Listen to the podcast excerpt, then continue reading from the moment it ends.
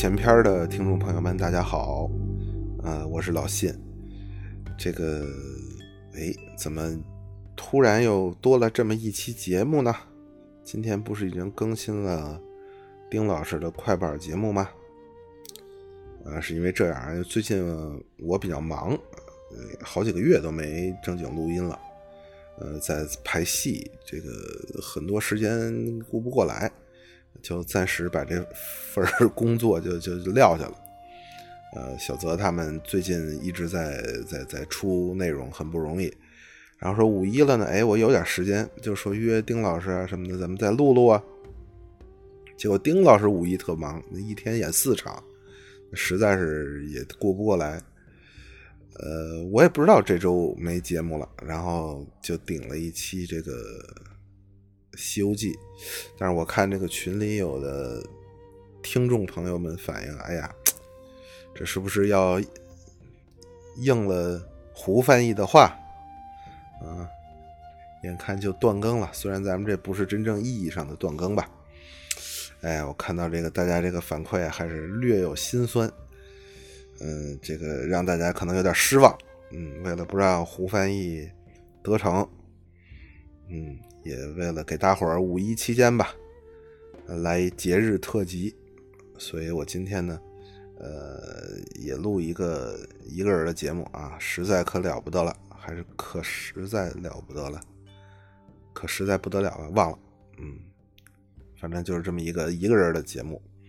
那么一个人的节目呢，就比较沉闷，没什么包袱，呃，咱们还是来一期话梨园。上次呢，我给大家说了这个这个锁麟囊的故事，呃，一个人说了一个多小时，后来说的这个比较缺氧，我后来听呢也有一些问题，比如说锁麟囊这个出处这本书啊，执竹谈，我不知道为什么一直说成了执竹陈啊，就顺嘴就说，好像就说对了一次，剩下都说成了执竹陈，可能我把那个。竹的那个字和繁体字的陈想到一块儿去了，长得比较像，嗯，可能是这个原因吧，不知道，反正顺嘴就说错了。那么今天呢，呃，再给大家说另外一个戏，或者说另外一个故事，呃，备不住呢还有这个说错的地方，而且呢，这个故事其实研究的很多，呃，我也从很多这个前人的研究啊。书籍啊、论文呐、文献呐，呃，一剧评啊，等等等等，嗯，学习了很多资料啊，这个是我早就准备了，但是一直没录。嗯，包括我自己看一些戏的这个心得体会啊，给大家的一些安利呀，哎，今天凑这么一期节目。这个首先向这个先贤们表示感激啊，站在巨人的肩膀上，因为这个戏研究的非常多。是哪个戏呢？就是《赵氏孤儿》这个戏，嗯嗯，这是中国可以说最著名的一个戏曲故事，甚至在全世界都著名。一提到中国，那么就首先会想到这个元杂剧的几个戏，比如说《牡丹亭》啊，啊等等等等。最著名的还属这个《赵氏孤儿大报仇》啊，这是元曲的。这个元杂剧的名字，或者叫这个冤报冤，赵氏孤儿，听着特别狠啊！这是原文的名字，呃，基本后来就简说成赵氏孤儿了。那么这个戏呢，呃，流传非常广，最早的记录在春秋啊，春秋这个这个呃《左传》啊啊，这这都有记载。然后后来的，比如《史记》，呃，嗯，等等等等的，历历年都有。而且这个戏呢，对国际上影响很大。它很早在十八世纪、十七世纪就被介绍到了外国啊，就被法国的汉学家翻译成了西方的文字。最开始是法文，后来翻译成英文、意大利文的各个国家都有这个。剧的译本，而且不是现在译的，是几百年前就译了的，所以这个故事在西方的流传也很广啊，所以这个戏很值得说说这个故事和这个故事的流变呐，舞台的版本等等，嗯，咱们今儿就说说这个，从哪儿说起呢？既然是画梨园啊，咱还从这个先从京剧说起，然后其他的呢，咱们再陆续说。京剧的赵氏孤儿呢，也不止一个版本啊，最著名的是有两个版本，一个版本是谷子老戏，就是传统戏，叫八义图，八个义士，八义图。我们在那个呃，哎，宇宙风那期曾经稍微提过啊，宇宙风也叫六义图。那个六个意识，那个故事很大程度上是抄袭了《赵氏孤儿八义图》里的几个意识的故事。嗯，赵氏孤儿有八个，叫八义图，什么八位。但是京剧的八义图呢，很少演全本我甚至怀疑可能就没演过全本啊，这个本子被写成、被借鉴成京剧以后呢，写成京剧剧本以后呢，就只演折子。嗯，我不知道，我不知道历史上有没有记录过演全本。那么折子呢，常演的就是两折。第一折就是大名鼎鼎的《搜孤救孤》，这是最著名的京剧之一。呃，很短这一折，嗯，半个多小时，呃，非常非常短，呃，一个小时可能也就这样啊。嗯，内容很充沛，很丰富。而且是，呃，京剧里很少的，戏曲里都很少的这种激情戏，不是大伙儿想这个这个男女激情戏啊，不是这个戏非常有激情，而且它还是那种激情不在表面上，是压在心里的，它有个这个隐藏的故事线啊，这个咱们一会儿细讲。《搜姑救姑》是胡子老戏里的精品，呃，我们也都知道这个。您常听戏，您知道余叔岩先生等等都有这个戏的录音，可以说一线京剧名家啊，除了那种流派特别呃个性化的以外，只要是余坛这一线的，几乎都有这个戏的录音，而且非常看重这个戏。余叔岩啊，这个这个现在的，比如说余魁志，对吧？王佩瑜。等等等等，这个一线的渔阳的名家基本都有这个戏的录音传世。这是《搜孤救孤》，是中间的一折，还有一折叫《闹巢扑犬》，这是这个故事比较靠前的一折。京剧常上演的就这两折，《闹巢扑犬》呢，现在几乎已经没有人演了啊。这个原来是关外演的多，南骑北马关外堂吧，唐运生先生啊演的比较多，南派也演这个戏。呃，到华北地区反而这个戏演的并不太多，这是传统的这个版本叫八义图。那么后来解放之后呢，呃，还演了一个版本，就是马连良先生北京京剧院的这版大合作的《赵氏孤儿》，就叫《赵氏孤儿》，由马连良演程婴啊，谭富英演这个赵盾，呃，庄姬是张君秋。啊，这全是厉害的人物。这个裘盛戎的这个魏将，我魏将嘛，闻此言如梦方醒，这名段。这个版本呢是，呃，五九年，根据这个马建龄同志这个秦腔的剧本改的，由这个王燕同志改的，这也是著名的呃京剧的编剧了。呃，王燕同志改的，然后马连良先生挑梁。演了这出戏，这出戏可以说是集赵氏孤儿这个故事的大成，几乎把这个历史上啊最主流的、最丰富的赵氏孤儿故事给汇在里头了，几乎是所有的角色和所有的故事线里边都有，当然有一些矛盾的就没有，一会儿我们再说。咱们先说说这个故事啊，这个故事是发生在什么时候呢？发生在这个晋国啊，周周朝，晋国，晋国有一个皇上叫晋灵公。啊，有一王吧，不能叫皇上，天子是是周朝的啊。这个王叫晋灵公，这个人是著名的历史上的一个坏人啊，荒淫无道，残害百姓，这个不听忠言，反正就这么一人，好玩儿这个怎么玩呢？哎，想出一主意来，在这个高楼上啊，他盖了一座楼叫绛霄楼。这楼有多高呢？不知道，反正那会儿的这个中国已经有一些这个高楼技术了，恐怕能盖个现在三四层楼高，我觉得没问题，甚至可以更高啊。说这个传说纣王不有摘星楼吗？你听这个啊，东方有摘星楼，西方有通天塔啊，这都是很高的建筑。这个将校楼也很高，他在将校楼是怎么玩呢？这人也是啊，实在无聊，玩弹弓子啊。打什么呢？打老百姓！你说这人 不知道脑子呀，这怎么长的？你一皇上啊，那一王子在楼上弹打百姓，哎，看这个百姓啊，四下逃窜跑啊，有这痛风的还跑不动，连瘸带拐的啊，有这比较漂亮的姑娘啊，大姑娘姑娘花容失色，皇上哈哈一乐，哎呀，这个有意思。这个旁边呢有一个大臣叫屠万古，古就是那个贾宝玉的贾呀，山谷的谷。屠万古，这是这个戏里的大坏蛋啊，反一号，这是个奸臣。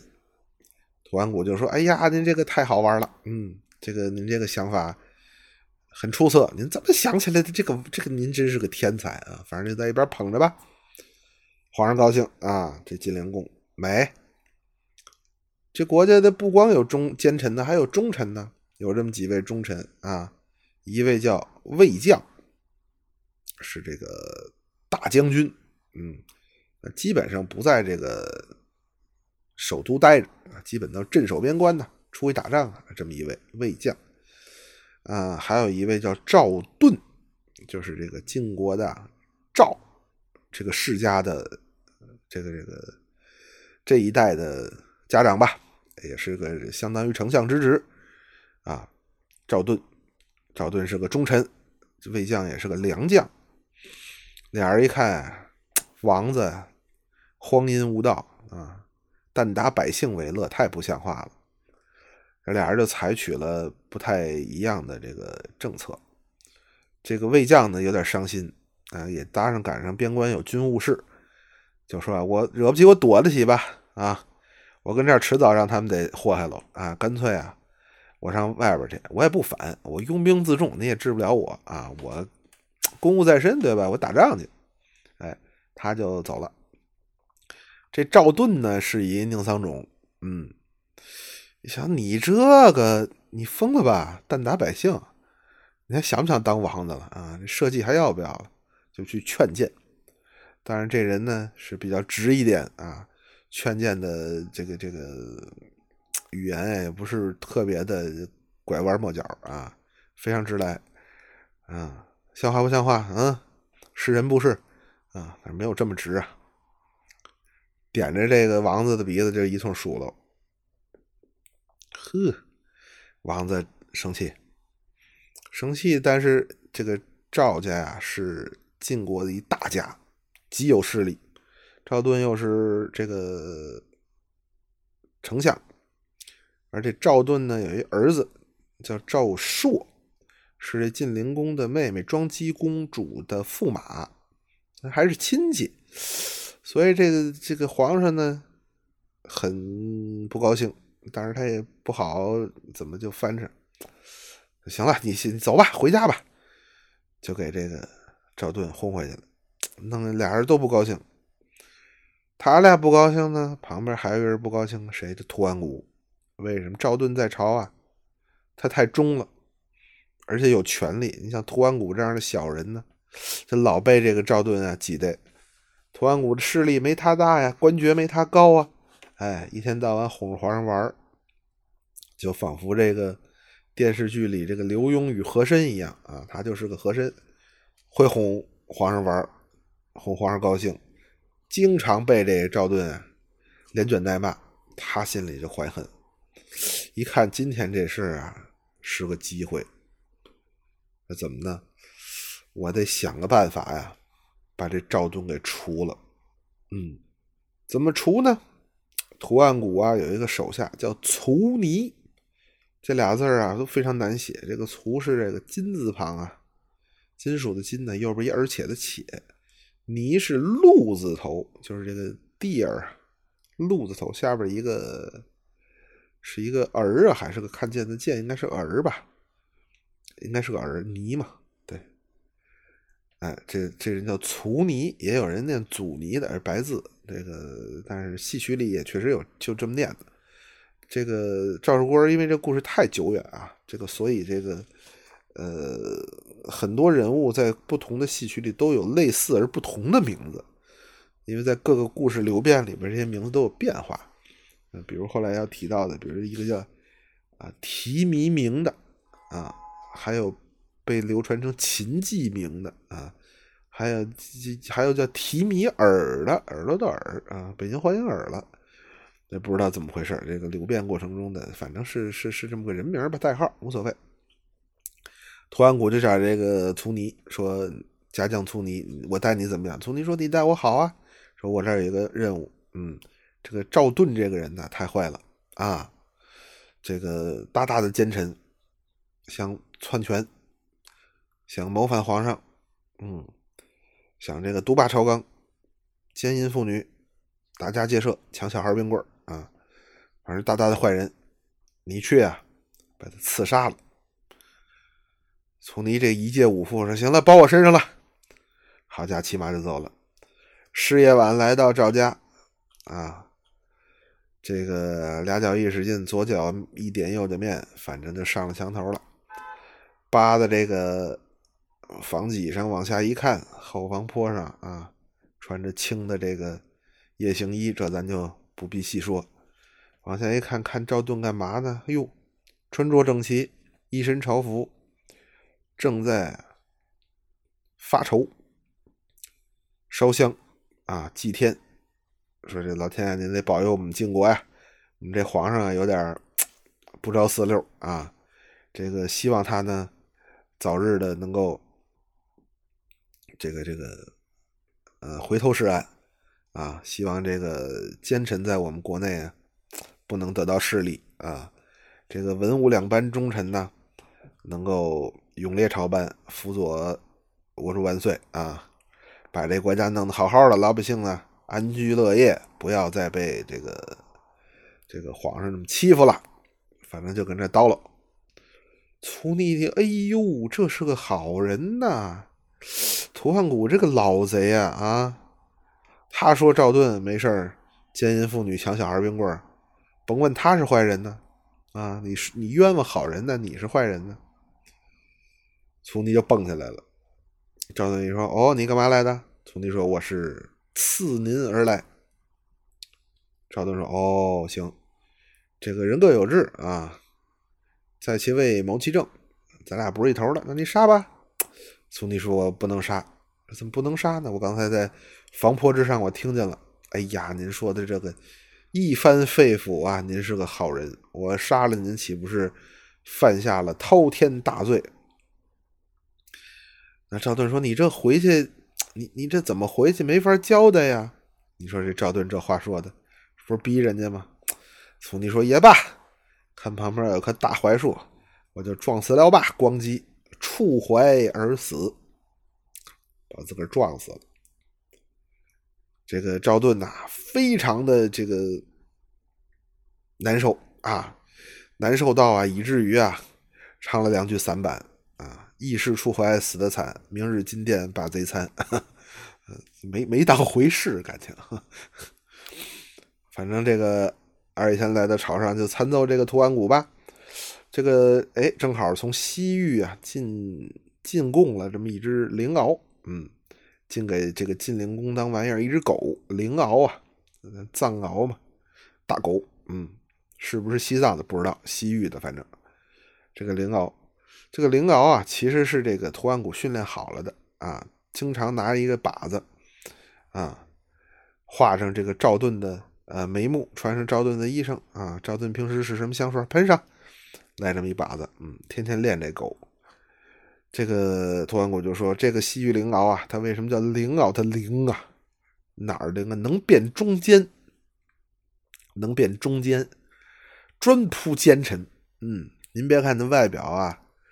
啊，白面长须，好人似的，傻面贼心。我告诉你，咱们这个朝班上有人啊，意图谋反，这狗能变中间，专扑奸臣，来把他放开。金陵公这糊里糊涂，好放开吧，一放开，啪就扑这个赵盾。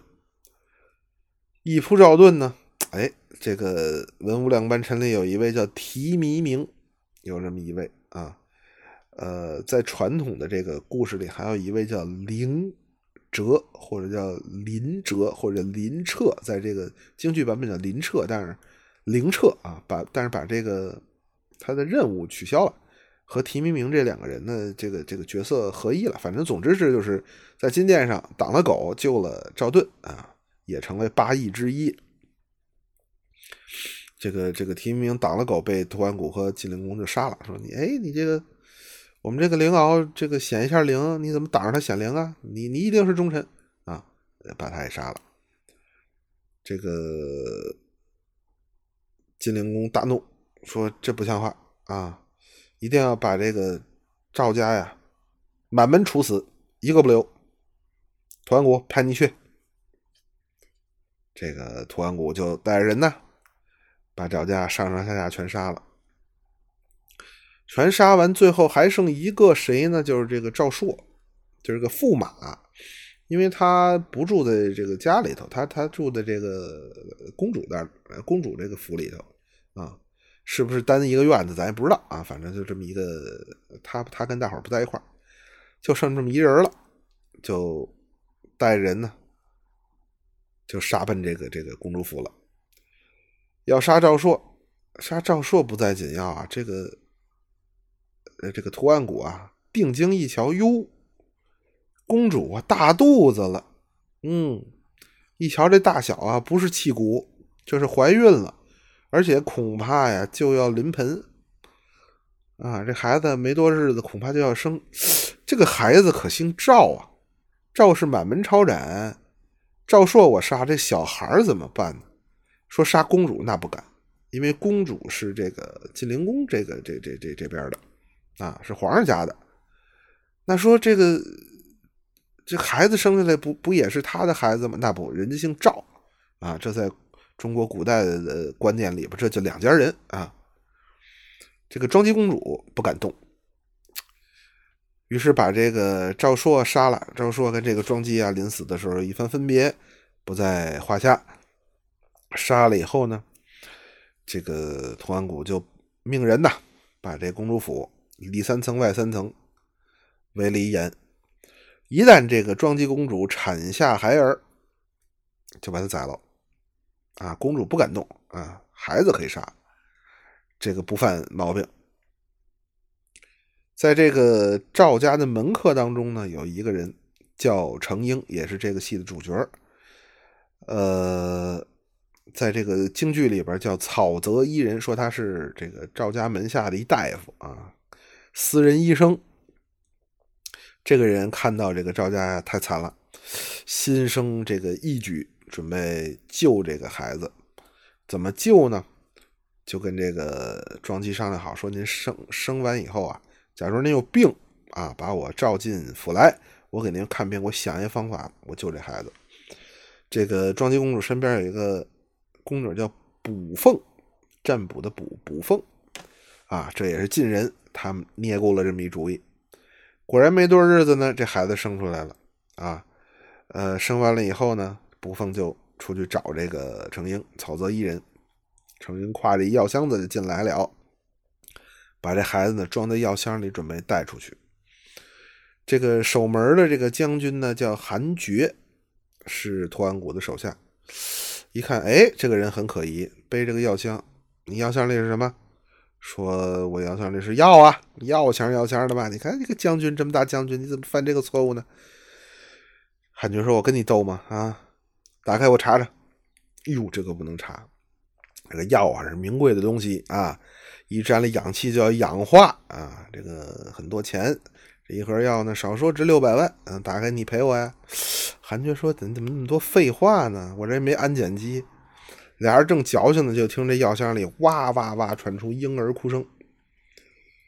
韩军说：“呵，好家伙，我盯的就是这孩子，果然生了啊！生完你就想弄出去，这不行。”程英一看事情败露啊，双膝跪地，就跟这个韩觉说了实情了，说：“这个这个，哎呀，你看赵家啊这么惨啊，被图安谷迫害的全家都完了。你是个人，你有人心，你看得下去吗？哟，韩厥是个好人，一听这事，哎呦，感情这么当的事，我不能助纣为虐呀。这个孩子我也得保存下去。行了，说程大夫，那您就走吧。程英说：“我走，您怎么办呢？你说这程英啊，跟赵盾啊，这都一码事啊。”韩军说：“你甭管了，你就走吧。”程英说：“我走了，您可跟谁都别说啊。”哎，这好人啊，我跟你说。韩军说：“你放心吧。”啪，拔出剑来就自刎了。你看，不能说了吧？程英一看，哎呦，还真不能说了，赶紧跑吧，拉着箱子跑了。图安谷过来一看，哟，死了啊！进去一问，是不是生孩子了？这个庄姬就说生了，生了一闺女，生下就死了。说死了扔哪儿了？扔河里了。谁看见了？就卜凤看见了啊。说不对，扔河里那是狸猫换太子，反正就卜凤知道啊。图安谷说卜凤知道，行了，抓走，就把这个卜凤抓走，然后搜寻程英。找不着，程英去哪儿呢？去到了这个赵家的一个老门客，叫公孙杵臼，上他们家了，家住首阳山。程京带着这孩子奔那首阳山，跟公孙杵臼商量计策，怎么能救这个孩子？公孙公孙杵臼说啊，救啊不容易。嗯，你听见外边这个信息了吗？说什么信息？图案谷听说这孩子丢了以后啊，张出榜文。说三天之内，如果没有人把这孩子交出来，晋国上下和孩子班长班大的婴儿全部杀死，一个不留。哎呦，这可怎么办呢？这个不光是赵氏的一个血脉断了，全国上下多少婴儿都要受连累，这可太坏了。说我有个主意，不知道你舍得舍不得？程英说：“我有什么舍不得？死都舍得。”公孙楚就说：“不让你死，你还年轻。”你还有更重的任务，死的事我来，我死。这样，我听说啊，你跟你媳妇刚生一孩子，跟这个孩子班长班大啊，怀抱刚生下来。说这样，你上图安谷那儿举报我，把你的孩子拿我这儿来说是赵家的孤儿。举报了以后，他肯定过来，连我带你的孩子全部杀死。那么赵家这个孩子你自己留着，当成你自己的孩子养大，这样舍了你的儿子和我的性命啊，中间得有和啊，顿号不行，舍了你的儿子我的性命这不行啊。老头很鸡贼的，舍了我们二人的性命，保全赵氏一门血脉以及全国上下的婴孩，这事儿值。程英说：“嗯，我倒是干干得了。”但是我得问问一个人的意见，说问谁？得问我媳妇儿的意见呢？啊，这是，呃，这个传统的，这个，这个咱们说那个京剧《八义图》，搜孤救孤，有一个程英和他媳妇儿商量，啊，舍孤儿，这个这个一一番争论，最后程娘子，呃，说大义为重，还是把孩子舍了，有这么一场戏。嗯，当然在赵氏孤儿这个版本，这场戏就就就取消了，啊，拿掉了。就直接俩人定完计，程英就去出手公孙杵臼，图安谷果然到公孙杵臼家里，公孙杵臼就装疯卖傻，啊，说这个这个这个啊，这不没有没有没有没有，哎，结果翻出孩子了。另一方面呢，图安谷审卜凤，啊，把这个程英拿上来，呃，这这个招上来对峙。卜凤这个人呢，还是很有智慧的，啊，他。不知道这个程英是真出手了还是没出手，反正连真带假就上去就就扑。程英那个王八蛋啊！你这个忘恩负义的人，可能也是真骂，因为他也不知道是不是真的就就就就程英把这事儿干了啊，是真的出手了还是怎么样？屠安国就把这个卜凤也杀了啊，这也是八义之一，重赏成英，说好，你这个这个仗义的很，把这个孤儿和。公孙杵臼押回这个这个大唐啊，这有一个高潮的这么一个一折戏，叫公堂，也就是搜孤救孤这一折。当然，这个马连良先生这个版本和这个传统搜孤救孤啊略有变化，变化很少。就让这个程婴拿着鞭子鞭打公孙杵臼，说孩子藏在哪儿了啊？这个这个这个是不是有这么回事招认啊！这个戏写的很好，这是矛盾的。这俩人是合团了，但是非要你亲手拿鞭子打，看你下不下去手，下不去手，说明你们心里有股。程婴不可信，下得去手，你想想，这个这个公孙杵就一把年纪了，真打呀！这个内心肯定是很纠结啊。这戏很好，有这么一段这个倒板转流水的这么这个这个这个，恨不能说京剧最著名的场段，跟这个苏三有一拼。白虎大堂啊，呃，鞭打公孙杵臼，最后把公孙杵臼和这个这个这个孤儿就杀了，当然是杀的是这个程婴的孩子。程婴养着这个这个真正的赵氏孤儿养大，而且呢，屠安谷说你是我的心腹人，你是好人，嗯，我得重用你，你来做我的门客啊，这个好吃好喝好待成，不用上班，做一个安乐安乐工。你的孩子呢？我收为明灵义子，在我膝下。哎，呃，你们这一辈子就算就算成了。然后呢，呃，这个数年过去，咱们最开始说了一个人呢，叫魏将。这个魏将在边关躲出去一十五载，等回来，先听说了赵家这点事儿，但是他在边关可能就听说了。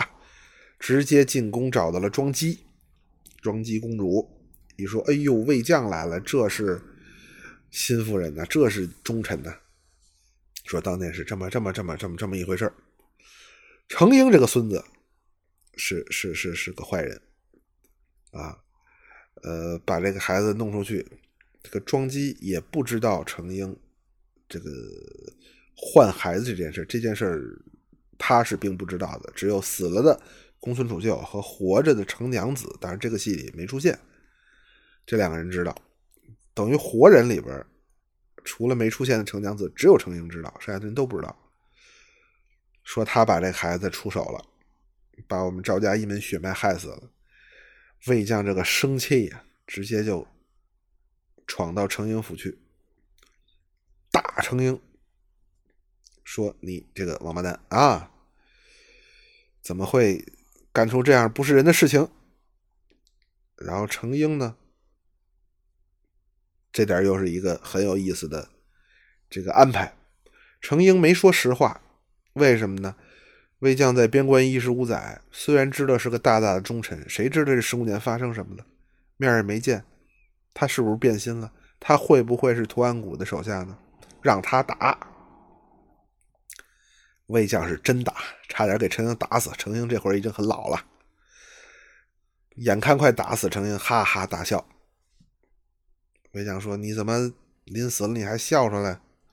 程英说：“哈哈，因为我脖子后边还别着我师傅十二张名片呢。”啊，不是这话，说不是您真心打我呀，我哪能敢相信您是忠臣呢？您一定是忠臣，您替赵家。这个白牙咬红了，这么打我呀，我才能相信你是忠臣。当年是这么这么这么一回事魏将说：“哎呦，我魏将闻此言，如梦方醒。感情公孙兄和程婴二位老兄，你们干了这么德行的事儿啊，请上受我一拜。这个放心，假以时日啊，咱们这个内外齐手，一定要把这个屠安谷这个孙子推掉。”这场戏过去呢，下一场戏是这个小孩赵氏孤儿，当然这个戏里叫赵武啊，文武的武。赵武小将军去郊外打雁啊，打雁就碰上庄姬公主了。庄姬说：“哎呦，这小孩长得多好看呢！”说：“你多大了？”我十五了。张庄姬想到了伤心事，说：“我那孩子要活着也是一十五岁啊！”哎呀，你太好了。呃，你是谁家的孩子呀？说我义父是屠岸贾，生父乃是程婴。庄姬啪一下脸就变了。你爸爸是谁？说我爸爸程婴，滚！原来你是程家的孩子，那个小畜生。这个赵武就很奇怪，哎，我爸爸在晋国上下这个这个很有名气的呀，啊，当然老百姓怎么骂他爸爸，他不知道啊，老百姓也不知道这个搜狐的故事啊，都说这个。暗地里说程婴是忘恩负义，但他不知道，他就觉得程婴是一个哎很有地位的人啊，除了我这个干爸爸啊，除了皇上和我这干爸爸位极人臣屠安谷，那就就就得说程婴了。他就很奇怪，说这怎么回事呢？准备回家问程婴。正这时候呢，花开两朵，各表一枝。程婴在家干什么呢？程婴在家画画呢。这么有闲心不是？哎，这是京剧的戏曲的啊表现方法。程婴在画一张雪渊图，把当年这些事儿啊画画画下来，要拿这个雪渊图把真相说给赵武。赵武一十五岁了，已经长大成人了，我得把这真相说给他。万一过两天啊，一高血压我咣叽过去了，这事儿不就没人知道了吗？正这时候，赵武叭一推门就进来，给程英吓得赶紧把这画藏起来。哎呦，说哎呦是你啊，吓死我了！说您怎么这么害怕呢？哎，你来过来看这画啊，这个画，这个红红衣服的人是谁？黄衣服的是谁？绿衣服的是谁？藕荷色的是谁？啊，蒂芙尼蓝这个是谁？当年是这么这么这么这么一回事哎呦，赵武一听，好，原来我是赵家孤儿，这还了得！来到这个图案谷的家中，图案谷对这孩子还是真好，真喜欢这孩子啊。联合魏将一起手刃图案谷，这个故事呢就结束了。这是京剧的版本啊。赵氏孤儿这个故事听下来呢，大伙儿可能也会觉得和一般的这个。戏曲故事不一样，因为特别复杂。呃，前后呢隔了十五年，涉及的人物非常多。京剧《赵氏孤儿》版本里上场有名有姓的人将近三十个，啊，非常多。故事也很曲折，而且有那种明线和暗线，有那种在场上明明是这样，但不能说穿，而且有好几场，比如说魏将这场也是，这个公堂这场也是。包括雪原图这场，包括建庄机这个，就是各种的矛盾啊，都摁着。他不是在这个这个表面上，就是哎呀那边有一个坏人，走打呀，胜利了。他不是这个简单的，呃，这个这个线的，他他有一个内心线，这是非常好的地方。马连良先生，呃，演这个戏有几个名段，大家可以去搜，比如说这个，呃，这个公堂。啊，白白虎大堂这场，但是他和这个余淑岩先生唱法又有不同，啊，呃，余淑岩先生那个版本呢更为著名一点，啊，我个人也觉得余先生那个更更飒丽啊，更不是一般人唱得了的。那个对于咬字啊、气息的控制，我即使低八度我也唱不了，因为他对那个咬字和你个转腔啊、你的肌肉的控制很有要求，啊。但是马先生后边这个《雪渊图》这段反二黄，哎呀，那真是极好极好了，这也是他晚年的作品了，这后期的作品了。呃，可以说是一个登峰造极的一个版本，从散版开始唱，唱上版，呃，也是京剧里不常见的一个这个处理的方式，然后再唱散等等，像这个，呃。裘润荣先生有这个著名的“我未将文子言二黄汉调”，有这个版本汉调，也是这个京剧里唯独就这么一段啊。传统戏里我不知道哪还有这个汉调这个版式了，就这一段非常好听。嗯，然后这个张君秋先生的《庄姬公主》呢，呃，也有大段唱版、唱腔，还有慢版啊，这个也有视频什么传世，这个这个这个是有视频的。嗯，但是呢，当年这个北京剧院为了照顾这几大头牌的戏份呢，装机这块呢就没少给戏。但是于我个人呢，这段戏我每次看都是跳过去的啊。我是觉得一个张派青衣 张君秋先生在那儿唱慢板，呃，说自己这个心里多委屈啊，多不安啊，着急多惨呐，呃，于故事没什么推动。对于我们这种直男患者呢。呃，就就就有点看不下去啊！我往往是跳过的，大家可以第一次还是把它看了吧。如果实在看不过去呢，就跳过也就跳过了。啊，这个就是京剧的版本，嗯，安利大家去看一下。其实故事非常的好看啊，在这个电影版里是谭元寿先生刚刚去世的谭元寿先生扮演的这个赵武啊，就是这个孤儿，嗯嗯，十几岁的孤儿。那会儿谭先生可能可能二十三十不知道啊，看起来已经和七八十岁的样子很像了，有点显老，戴一这个娃娃头。嗯，大家可以看这个版本。然后京剧的这个搜孤救孤的版本，那个非常短。呃，也有很多呃著名的唱段传下来，《白虎大堂》还有这个《娘子不必太烈性》，也是非常著名的唱段，大家可以去欣赏。啊，除了这两个版本呢，还有这个流传比较广的是八义图版本。嗯，八义图这个版本呢，呃，京剧八义图，我我我说刚才说了，就没有演过全的。呃，我不知道他演过演没演过全的，应该是没怎么演过。但是各个地方戏有很多赵氏孤儿是演的八义图这个版本，那是全的啊。这个先说这八义图是哪八义呢？说法不一啊。呃，有七个是固定的，一个韩厥，就是在这个呃这个府门啊搜药箱的这个，然后自杀了这位韩厥，宫女卜凤。死了的公孙杵臼，还有程婴的这个儿子啊，有个名叫金刚，但是一般戏里也不提这个名他也是冤死的，为了救救救这个赵氏孤儿枉死的，但是他不是自己愿意死的哈，这孩子比较可怜。然后呢，我们说的这个卒尼，也有叫卒迷的，这个写法不一样，为救赵盾死的这个卒迷。还有一个就是提弥明，我们说了这个提弥明和林哲，京剧叫林彻，这两个人，这两个人在历史上经常写混，其实是两个人，而且是两个真人啊。呃，上面提到这些人，除了卜宫女卜凤这种啊，大部分都是真人，都是历史上存在的啊，真人。这俩人都是救赵盾的。还有一个叫周坚，这个是京剧里没有的人物，是赵硕。就是这个驸马呀，实际逃出去了，呃，被一个叫周坚的和他长得像的人替死了啊。赵硕跑出去了，这是八义图那个版本故事的，呃，唯一和和这个现在流传京剧的这个版本的一个大的区别，就是赵硕并没有死啊，周坚死了。这个周坚也是八义图之一。这个灵彻，也就是这个第八个。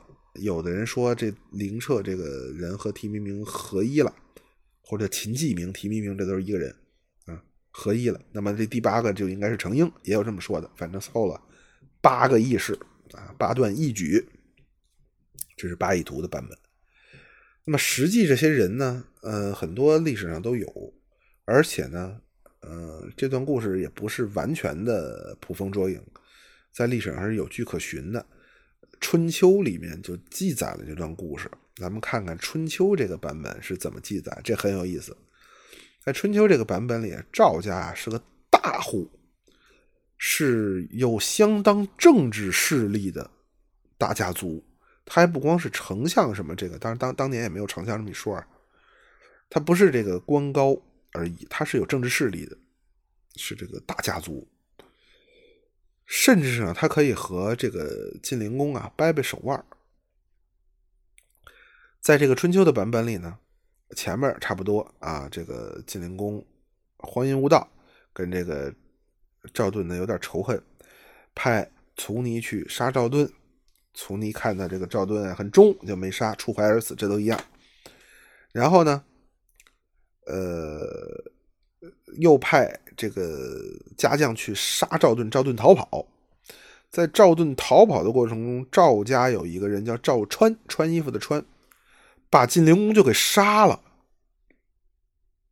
可见他们家这个是不是一般人啊？就弑君了。然后赵盾就回来了，还朝，实际上成了这个呃朝廷里的这个说了算的主。虽然他不是皇上，不是王。但是呢，这个庄姬公主，哎，这有一很有意思。庄姬公主和赵婴，有的记载是赵婴是赵盾的弟弟，也就是庄姬的叔叔，庄姬的老公的叔叔赵婴。赵英和庄姬私通，被族人发现了以后，把赵英流放到齐国。庄姬怀恨赵家，他跟赵英是真爱情啊，这个非常狗血。怀恨赵家，于是向晋景公告发，进谗言说赵氏谋反。你看这个赵盾回来以后啊，对你们这个王子这一家鼻子不是鼻子，眼不是眼，告诉你们调戏妇女、抢小孩冰棍他识人不是，赵家全是坏人。然后呢，就把赵家灭门了。庄姬想：哟，坏了！这赵家还有一是我亲儿子，他也姓赵，这怎么办呢？这会儿想明白了，你早干嘛去了？灭门之后，仅剩这一孩子，那么庄姬带着这孩子避难，躲在了宫中。呃，这个没多日子呢，这个韩厥也是一个，就我们刚才提到的，在这个历史故事里，在在历史可能是真相里啊，韩厥向国君进言说：“赵家呀，哎呀，真不给砍了呀！”太糟践了！这都是为国家立下过汗马功劳的人呐，应该有后人，呃，不应该让他们枉死。景公一想，嗯，也是。这会儿庄姬蹦出来，有后人，有后人，这儿呢，这儿呢，啊，也不知道是真假的，也没准是他跟那个赵英叔叔生的，谁知道呢？啊，跟赵英叔叔生的也是赵家的后人，对吧？反正是有这么一人啊。这个赵武把这赵武又立成这个赵家的继承人，把田地都还给他们家。啊，这是春秋记载的故事，当然这也很有可能前前后后就是王子的一个手腕，就把这个有权力的赵家给给给给给打掉了啊！但是留你们一脉血脉啊！别说我这人太不仁义，历史上还留着我光辉的一页啊，也有可能。这个是春秋的版本，和这个呃京剧的故事大有不同，而且和这个私通的这个这这个这个。这条线是很有意思的啊，赵英和这个庄姬私通，大家可以听到这个故事里是没有程婴这个人物的，也没有公孙杵臼，也没有这个这个大恶势力这个图案谷都没有，只有一个赵英。这个赵英是不是程婴形象的来源呢？不知道啊。那么春秋版本以后呢，就是史记，史记又记载了这个故事，而且有趣的是，史记的这个相关的故事记载在好几篇里。比如说，记在晋世家，晋就是晋国的晋，晋世家记了这个故事；赵世家也记了这个故事，而且这俩故事不一样。晋世家记的呢和《左传》比较像，就是和春秋这个版本比较像，唯独的大区别呢是这个卒尼触怀而死这位啊，去刺杀赵盾的时候，看见赵盾干什么了不一样。这个《左传》里写的是看见赵盾啊，穿着这个上朝的服装啊。端端正正在那儿等着上朝，从你感觉这是个啊，呃，这个这个不忘恭敬，这个勤勤恳恳这么一人没杀他。进士家里呢，呃，和这个京剧比较像，就是看到他呢，生活节俭，勤于政务，一天到晚忙的要吐血，觉得他是个好人，没有杀他。啊，这是进士家的版本，差不多。赵氏家这个记录记录的版本那就差很多了，啊，当然《史记》是这个太史公根据这个史书稍作整理的。那么史书也是来自不同的史书，那不同史书记录的也可能不一样啊。这个倒不是说司马迁在这里边做了多少这个这个增添的工作，那不一定，很有可能是传到他这就这样了啊。但是也不排除有他填补故事的成分。赵氏家里边就有了图安谷、程婴、公孙杵臼，这些都有了，而且搜姑救姑这个故事的这个段落就已经有了啊。最大的区别是庄姬，庄姬公主由这个出轨的啊，告发冤枉赵家的人，变成贤妻良母了，这是最大的一个不同，也为之后的这个整个故事的流变呢打下了基础。后边所有赵氏孤儿的故事都是在这个故事的基础上发生的。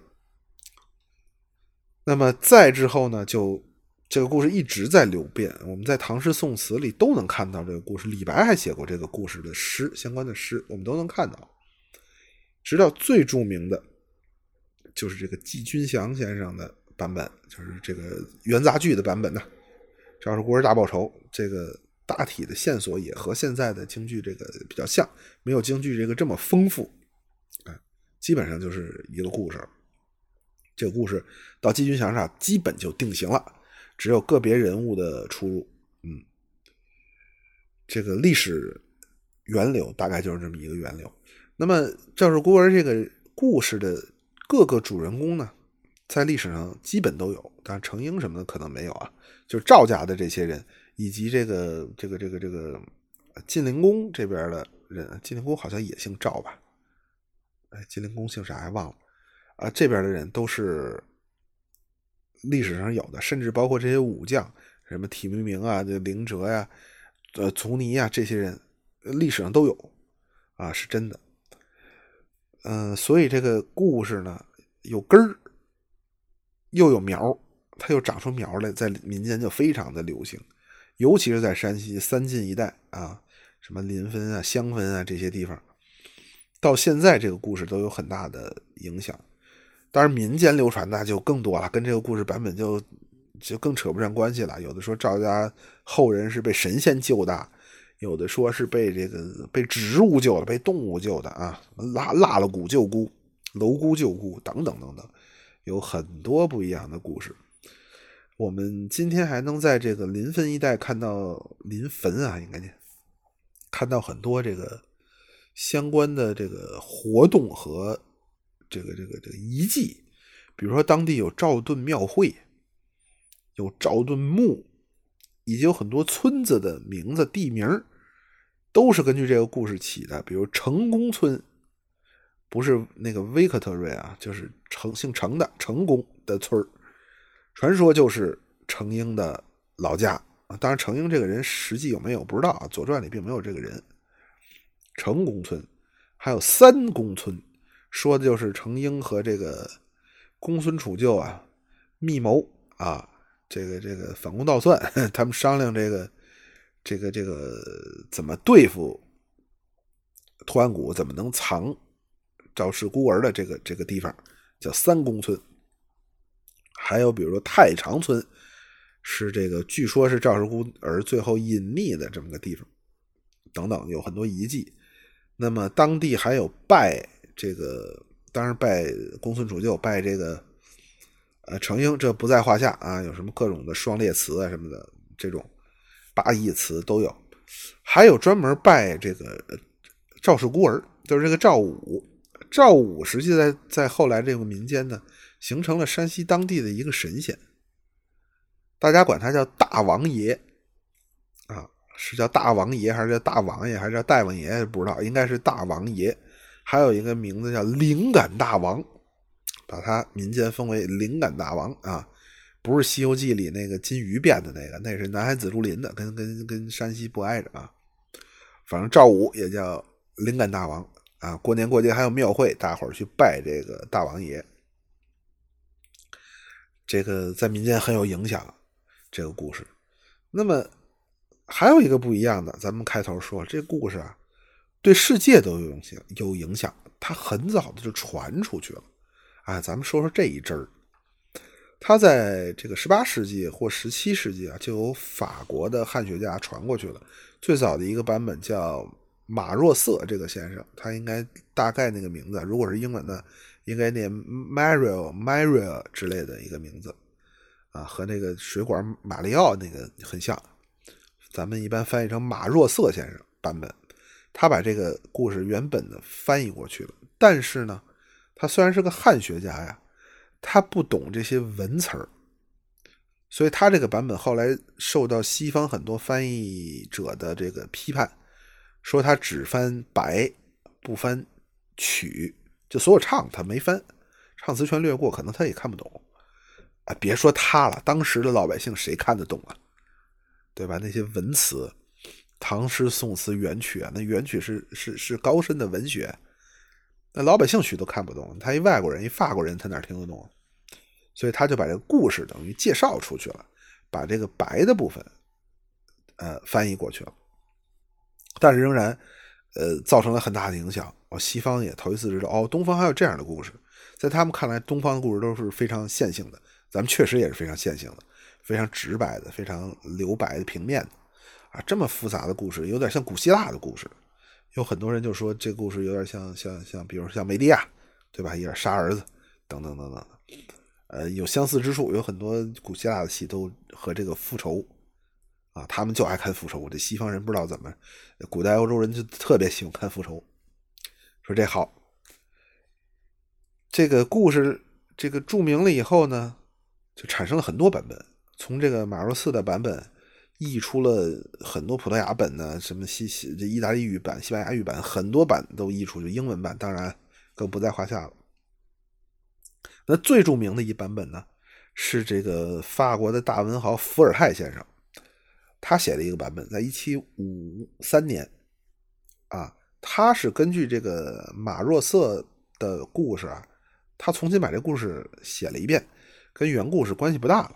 而且他得到的本身就是那个有白无曲的版本嘛，所以他对这个故事了解本身就有限。他又重写了，他写的叫《中国孤儿》，他把这个故事啊放到了离他比较近的这个历史时代，变成成吉思汗的故事。成吉思汗啊，呃，有一个这个国国里边有一女的叫伊达美，这个成吉思汗喜欢这姑娘啊，铁木真喜欢这姑娘，跟这姑娘求婚，这姑娘不干。后来嫁给了一个叫臧替的这么一个男的啊，这个他们意外的获得了臧替从这个前朝皇宫里带出来的这个太子，前朝皇上的一脉遗遗传，一一一门血脉啊，这么一个孩子就弄回来了。这个夫妇俩人呢，就把这孩子藏起来。这个剧本主要啊一半讲的是这俩人的爱情故事。怎么拒绝？当年怎么拒绝铁木真？这俩人怎么怎么怎么过得好好的？怎么爱啊？说的是这些故事。然后呢，呃，铁木真查这孩子的时候呢，这个夫妻俩就说啊，干脆啊，他们并没有说要把孩子怎么藏起来，交出自己的孩子没有。他们是说，要不咱仨一块死了吧？要死一块死。哎，这个就跟中国的故事。有巨大的区别，但是西方人这个想法跟咱不一样啊。这个伊达美就说说这个呃家里的呃不是家里的这个爷们啊，当家的，你先用短剑刺死我，你再自杀。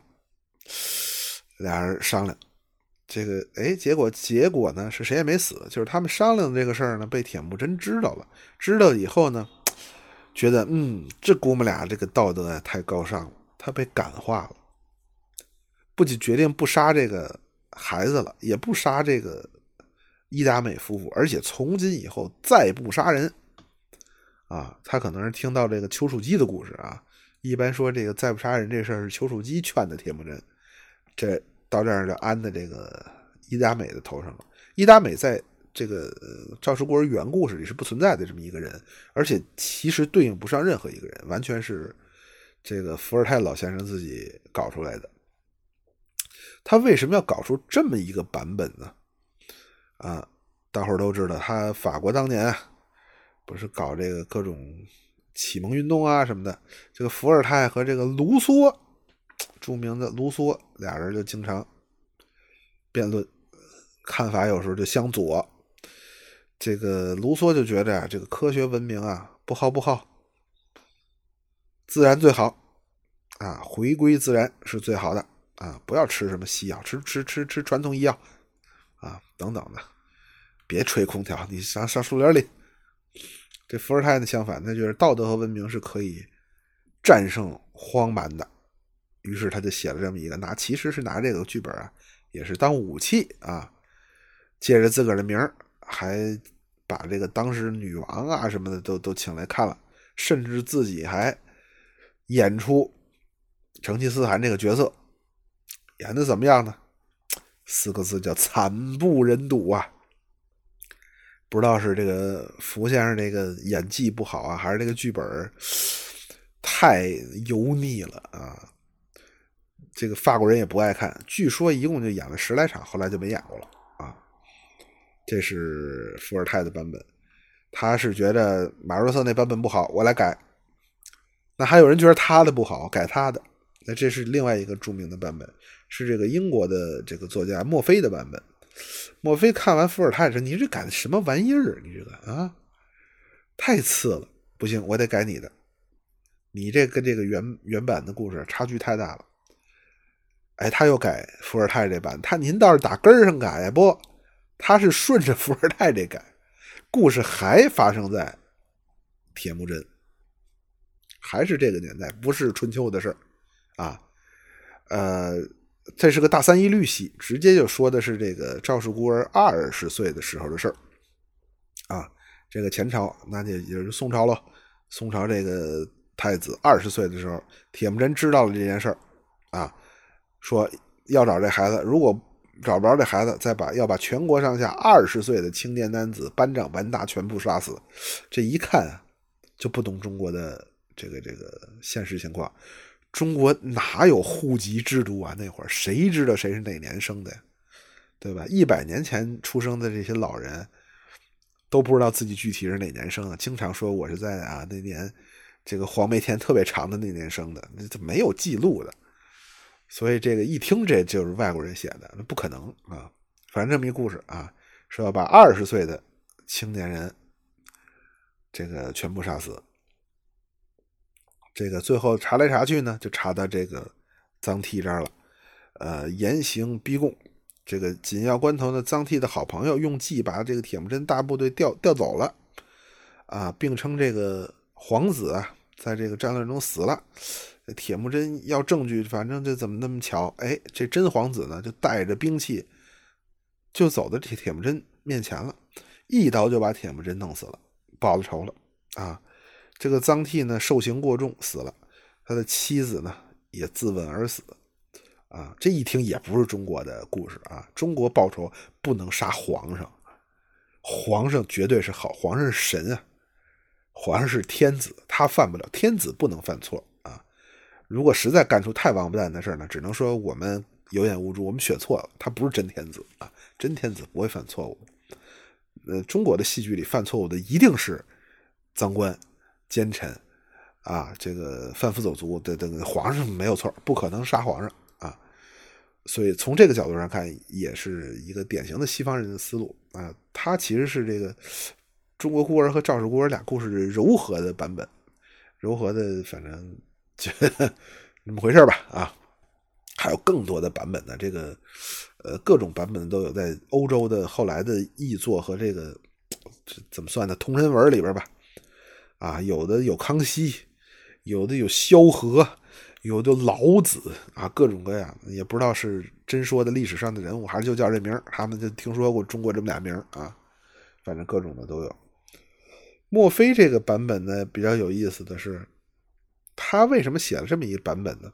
咱们刚才说伏尔泰写是为了跟卢梭抬杠，墨菲写完这个版本呢，在当时演出特别受到欢迎啊，大受欢迎，是因为当时的英国啊，正在这个对外战争中连续吃败仗，这个国王，当时的国王乔治三世啊，是个二十岁的孤儿，正好和这个这个 剧里这个人物啊，哎。相吻合，然后内阁的成员呢都不把这个小孩放在眼里啊，互相的拆台，这个这个你攻击我，我攻击你，全是这个图案股。这个大伙儿都希望这孩子能振作啊，所以墨菲写了这么一个二十岁孤儿大报仇，站起来了，写了这么一故事。嘿呦，老百姓欢迎，还给他一个爱国主义大师的这么一称号啊，这孩子也算抄上了，嗯。这是外国的几个版本，那么咱们继续再说国内的几个版本，和这个赵氏孤儿有意思的、有联系的版本。呃，国内啊，基本上，尤其是近三十年，基本上所有大的剧种都拍过赵氏孤儿，无一例外，连舞剧、歌剧、电影，大伙儿都看过啊。京剧、评剧这这这不用说了啊，评剧不知道有没有？什么豫剧、越剧等等很多，大部分呢。都很差，呃，比较好的版本呢，我觉得越剧版本，呃，还算动脑子了。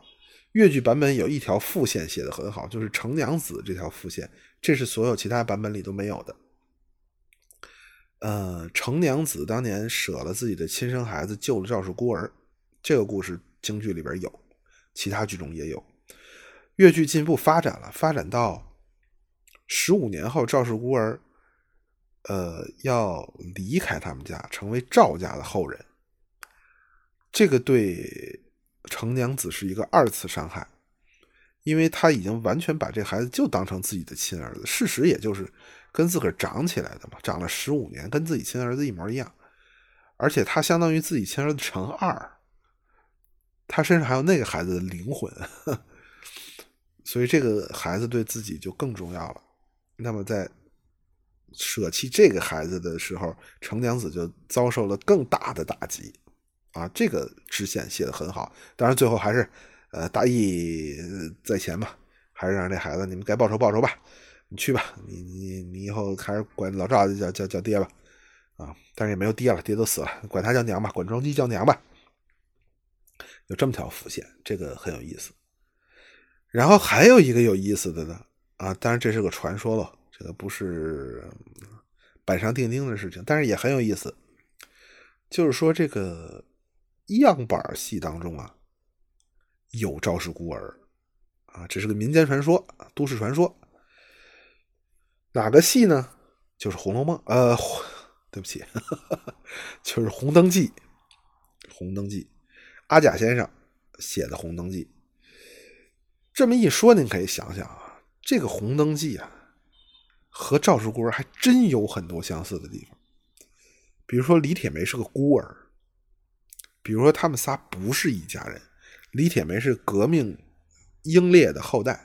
被这个李玉和和这个李奶奶收养了啊！你姓你姓李，我姓这这陈，他姓刘，呃，他姓哎姓什么来？姓张啊！咱三个本不是一家人，这个很像的，很有可能啊！咱们只能说很有可能，阿甲先生当年是受了赵氏孤儿这个故事结构的影响，才写出《红灯记》的，有这个可能。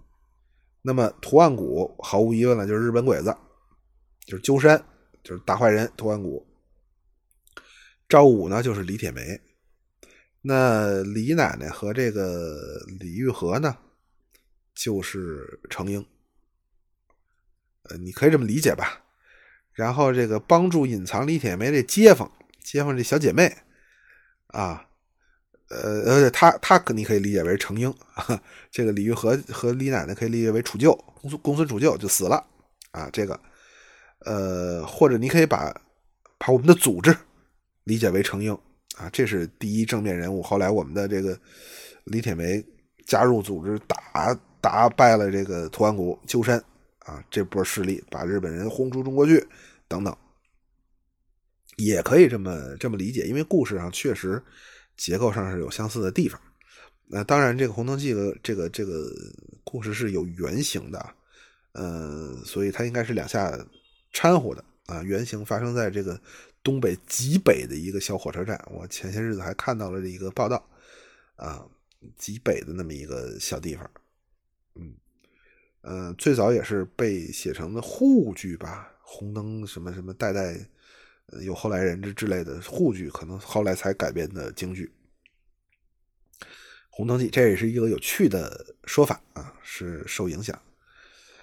另外要和大家说的呢是话剧的两个版本，这个我在之前的节目里啊说过一点儿，就是在二零零三年非典那年，非典过去的以后，好像是个夏天，呃，中国话剧舞台上迎来了一个盛世。确实也是个盛世，就是最大的两个院团——北京人民艺术剧院和国家话剧院，同时由最顶尖的导演，仁义这边是林兆华导演，那边是田沁鑫导演，当时还年轻，但也是顶级导演了，现在已经是国家话剧院院长了。田沁鑫老师和林兆华大导分别排了一版《赵氏孤儿》，采用了不同的故事、不同的结构方法。完全不同的呈现，同时演，哎呦，那一听就疯了。我当时，呃，都看了，好像是隔了一周，还是真的同时，就是昨天看这个，明天看那个的关系来看的。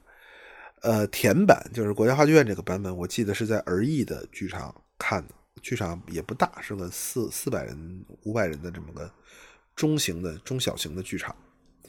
然后仁义的版本就在仁义的首都剧场演的，因为那个不能动。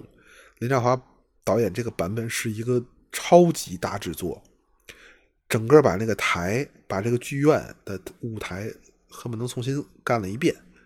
用方砖铺地，就是用红红砖啊，当然他我不知道他经没经过处理，红砖铺的地。呃，戏最后是下雨的，台上是真的哗哗的往上下水，据说底下做了防水啊，打在这砖地上，啪啪啪啪溅起来水，人走着在这个砖地上，嘎哒嘎哒嘎哒会响啊。然后上场上场下场两边进景门全部打开，过马。马骑着，哈，从这头进，从那头出，在台上飞驰而过。虽然就一下，但是非常震撼啊。台上上真马，上真牛，这都是一个很了不起的处理。而这两个戏也都拍的非常的好，就是在中国的呃话剧史上是可以留下一笔的戏。但是这两版呢，说的都不是传统的故事，解读都非常的。另类或者非常现代，简单跟大伙儿说说它的异同之处啊。先说国家话剧院这个版本甜版，田沁鑫老师是个女导演，而且是学导板旦出身的，学戏曲出身的，所以她有很细腻的女性视角和很独特的传统审美。她排的戏往往有这样的痕迹在里边。她这版的《赵氏孤儿》呢，是一个视觉上很很红，以黑红为主的。台上有大量的人头，人头表示的就是一个估计是足球吧，排球啊，用红布包起来，呃，表示人头。那台上有各种血，各种人头，很厚重的这么一个视觉的感受。然后他的台词比较西方化，说的都是很现代的语言，很书面的，甚至有一点意志腔那个语言，但是写的很好。扮演这个第一主角程英的呢，是现在非常红的倪大红老师；扮演这个呃图案谷的是韩童生老师，啊，当时也是国家话剧院上国家话剧院里非常无可动摇的两个台柱子了啊，现在更是了，但是现在应该都退休了。呃，这个阵容非常强大，以及里边有像大家可能知道的翟耀星啊，什么辛柏青啊，房斌呐。非常实力的赵瑞啊，等等，非常实力的这么一个组合。呃，我印象比较深的一个是满台飞人头，一个是呢，这个图案谷啊，嗯，存在了一些洗白，这两版的图案谷都洗白了。呃，这可能是当时那个时代的思想风潮的一个一个一个势头吧。这版怎么洗白的呢？图案谷没有孩子。自从程英把这个孩子给他当干儿子以后，他就特别喜欢这个孩子。他对这个孩子极其的好，甚至比这个程英还好。所以在最后，这个孩子得知真相的时候，程英说：“你要杀掉他。”这孩子就有点无所适从。图安谷呢也没那什么就死了，图安谷也没舍不得自己就死了，而且说我要把我的血染在你的剑上，这样你才能真正的站起来，你才能成为一个真正的男子汉，大概是这个词儿啊，我具体的我忘我忘了，呃，你才能成为真正的赵武，你才能在你后半生里，你的心才能坚强起来，最后是以两个爸爸都死在这儿。然后这个孤儿站起来说：“呃，今天以前我是我是谁来着？我忘了。今天以前我是我有两个爸爸。今天以前我有两个爸爸。从今天起我是孤儿。这是全剧的最后一句，非常有力量啊！两个爸爸都对他很爱，但是在他十五岁这年，忽然知道这两个一个是大仇人，一个是大恩人。”但实际两个人的感情，他都割舍不下。等于这个戏把聚焦点放在了从程英身上，从时代、从政治上，放到了这个孤儿自己身上。如果你是孤儿第一视角，也不能说第一视角吧，就是他是核心。从今天开始，他是孤儿，他不仅是真正意义上的孤儿，而且他是精神上的孤儿。想想还有点汗毛淋淋的，嗯，是这么一个版本，而且这个版本的音乐特别好听，是我长这么大现场听到的话剧配乐中最好听的。我不记得我是否在呃节目里边放过，如果没放过，这期我会把它作为主题音乐放在节目里。这是田沁鑫版的，同时这边呢，林兆华版的。林兆华版的《赵氏孤儿》是个冷峻风的，非常冷，所有人都走直线调度。那当然，这是林兆华老师一贯的处理啊，在冷的砖地上，极简的舞美，台上一棵桃树什么的，就极简极简的舞美。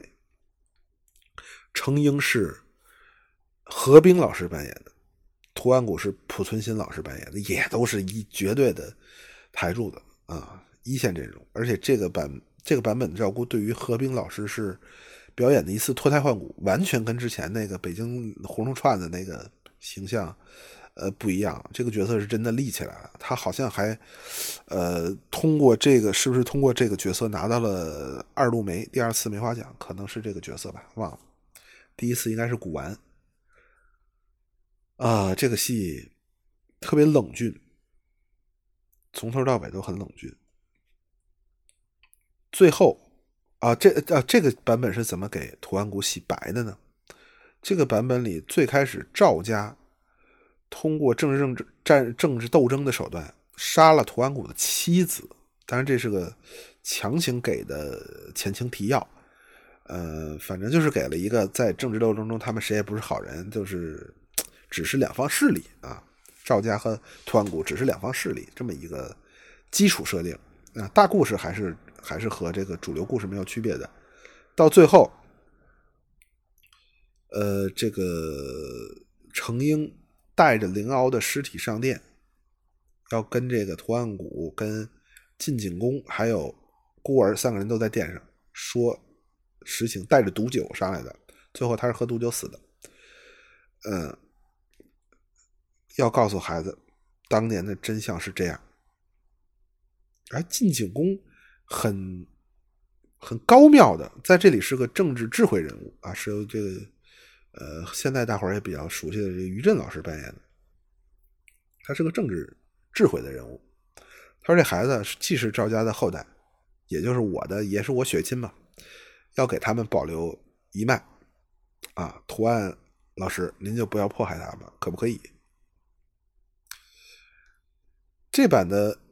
着眼点其实也是在孤儿的身上，就虽然那几个是主角啊，但是孤儿还是非常重要的一条线。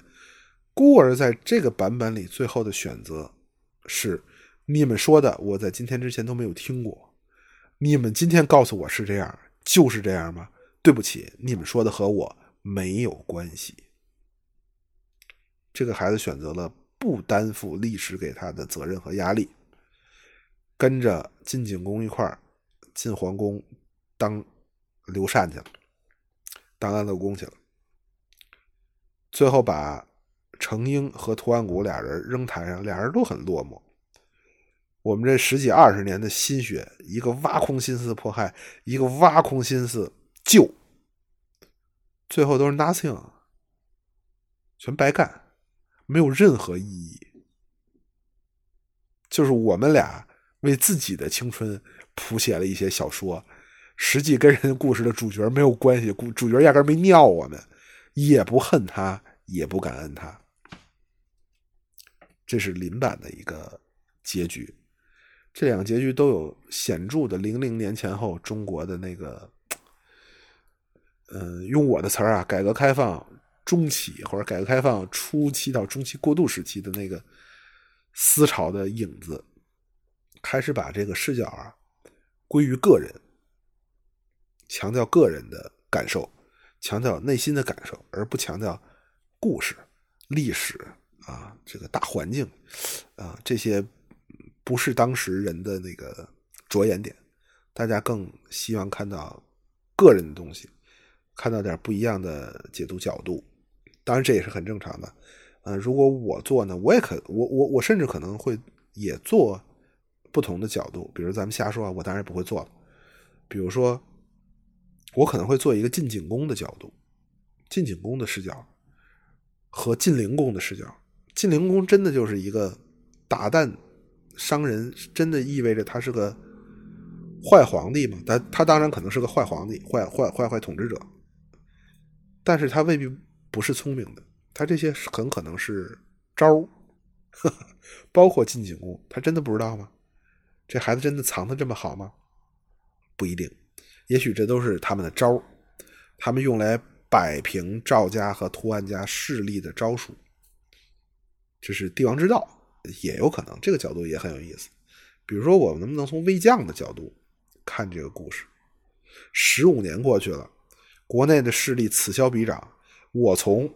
身边有一帮老忠臣、铁哥们占优势的情况下，变成了我现在是孤忠。我除了一个草泽伊人程英和一个失势的庄姬公主以外，没有人站在我这边，甚至舆论都不在我这边。程英是个王八蛋，晋国上下人人骂名，他是个王八蛋。图万古是好样的，大伙都传他是好人。那么在这种情况下。我要不要相当于造反啊？带引号的谋反，我要不要去把他弄死？我弄死以后，我说出赵氏孤儿的真相，舆论信不信？是真有这么个人吗？还是你魏将借这么个借口造反，夺取政治实力？这是我内心纠结。我要不要当这个好人？我当这个好人会不会留下骂名？我还是就睁眼闭眼，这事就完了，是这个角度。比如，我还可以从路人角度，这么宏大的历史故事，作为晋朝的老百姓，你知道吗？可能完全不知道，可能都没听过程英的名字，都不知道现在的丞相是谁。这故事跟我没有关系，我完全不知道。或者我听到的是，图万古是个大好人。赵家是个阴谋势力，啊，是个一直想反攻倒算、篡党夺权，是这么一帮人。我听到的可能是这个故事。我甚至还可能作为一个老百姓，觉得，嗨，不都是狗咬狗吗？政治这一套，对不对？他们日后都会被戏子写成在台上疯疯癫癫的角色，供后世千年唾骂嘲笑，等等等等。呃，一个丰富的、有趣的故事。可以有无数的解读版本，我们可以从历史的各个版本里看到当时的人看世界、看故事、看自己的方式。那么今天这个讲了很多剧透啊，但是我一直是说，戏剧，嗯，好的戏剧是不怕剧透的，甚至好的电影，我觉得都不怕。明扣嘛，不就跟王伟波老师一样，不怕刨，看的是表演，看的是细节，看的是味儿，故事不重要。我一个九十分钟的一百分钟的戏剧也好，电影也好，我就为了那一关子，谁是真凶啊？就那点信息量，那这东西有什么可看的呀？啊，真正的怕剧透的戏啊，呃，未必是多好的戏，但是不能百分之百说啊。嗯，我觉得剧透这事不重要。今天给大家剧透这么多，呃，给大家讲了《赵氏孤儿》这个戏前前后后的版本啊。啊，对，这两个话剧版本现在在 B 站都有完整视频，大家可以去看，可以下载，非常推荐，非常推荐。包括音配像的《搜狐旧屋》的版本，呃，京剧的《赵氏孤儿》的版本都有，中国孤儿的版本好像也有，但是我并没有看。啊，就是 B 站有没有我不知道，可能也能看到外国的表演的这版的录像，啊。就是这个这个这个，哎，不是中国孤儿，就是翻译过到西方的《这是孤儿》的版本啊，不是伏尔泰那版本，伏尔泰那版本好像后来就没有人演了啊。大家可以去补一补看一看，然后去感受一下这样一个复杂的故事。这故事是由环境给的，是由时间给的，是由人给的。反过来，故事又能映衬时间，映衬人，它在不同的年代、不同人的手里、不同的思潮的情况下，反射出来的东西也很有意思。越是复杂的故事，面儿越多的球，它反射出来的光就越不一样，它就能反射出越多方向的光。呃，这也是戏剧的有意思的地方。虽然我们今年。呃，今天大家都懒得去进剧院看戏，呃，甚至懒得去电影院看电影。但是我们仍然说，戏剧是文学的重要组成部分。嗯，如果说世界是有病的，那么戏剧就是药。这是古往今来不知道多少戏剧大师都这么说。社会未必是有病的，人也未必是有病的。但人可能是寂寞的，可能是空虚的，可能是迷茫的，可能是巴拉巴拉，可能是抑郁的。那么戏剧也是药，啊，它也可能是毒药，你吃了以后就死了，也有可能，它不一定是好的，但是它是会一针扎到病上的东西。嗯，好，今天就给大家讲到这里，希望大家有空能看一看这几个版本的《赵氏孤儿》这个最著名的中国故事。好啊，今天就到这儿。我们的节目在蜻蜓 FM、荔枝 FM、iOS 的播客，还有网易云音乐都能够收听，以及我们有个这个 QQ 群，我们的微信群啊，还有我们的这个公众号“朋友的闲篇”，都有我们相关的信息，大家可以加 QQ 群来，请我们的这个群主三百斤的小姐姐啊。请三姐给大伙儿拉到微信群，咱们进行没羞没臊的交流。好，今天就是这样，再见。